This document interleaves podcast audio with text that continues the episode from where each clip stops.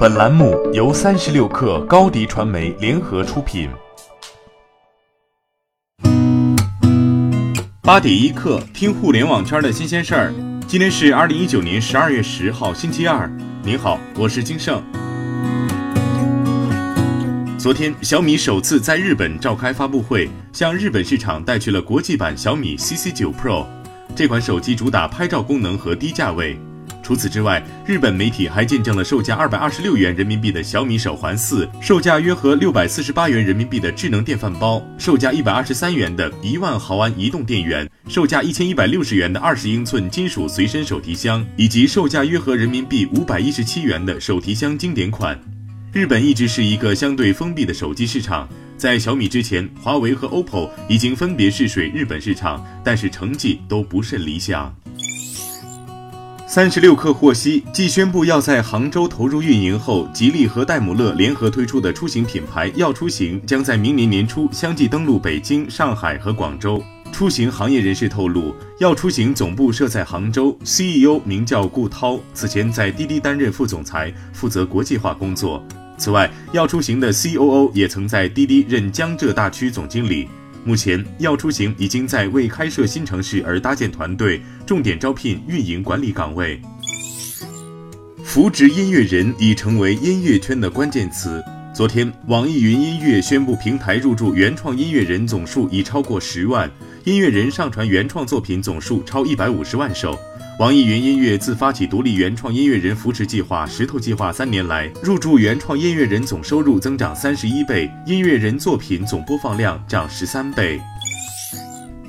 比特大陆近日召开股东大会，会议上，张克团要求罢免公司全体董事，并要求选举他为唯一董事，但这一提议遭到了包括众多投资人、股东在内的其他股东否决。这是比特大陆联合创始人张克团自从被罢免以来首次采取行动。今年十月底，另一位比特大陆联合创始人吴继寒宣布回归比特大陆，并通过内部邮件和员工大会的形式宣布解除原董事长张克团的一切职务。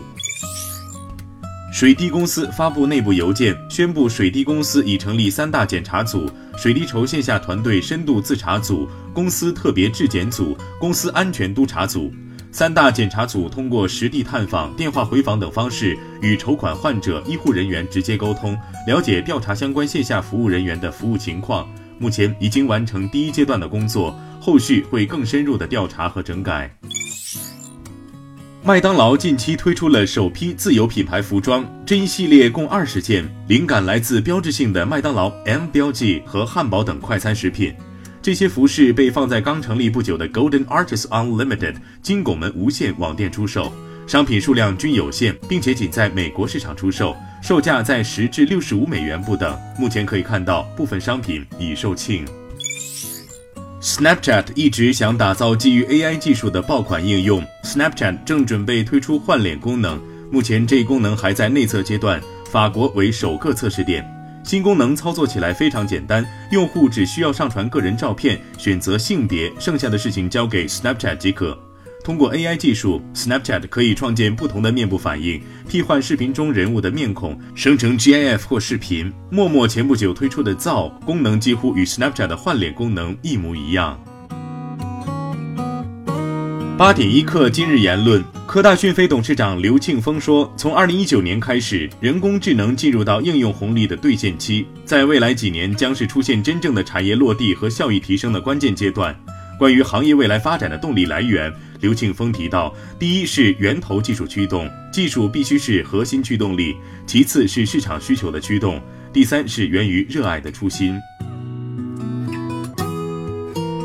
当当网董事长兼 CEO 于瑜说，年初的时候，他在当当网喊出了一个口号：绝不浪费一场危机。他提到，今天的顾客场景跟一两年前比，非常的变化。头条上面的顾客行为各异，微博的读者是求真相、看文字等更新，抖音的顾客图热闹，下一片瓜在哪儿？什么时候来？当当就是在钻研各种场景和场景下面的顾客表现，对这些场景的统计分析，去研发相应的技术产品。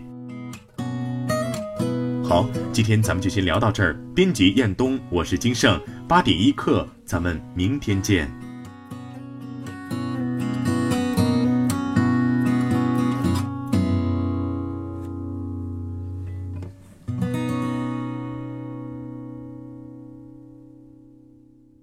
欢迎加入三十六课官方社群，添加微信 baby 三十六课 b a b y 三六 k r，获取独家商业资讯，听大咖讲风口，聊创业，和上万课友一起交流学习。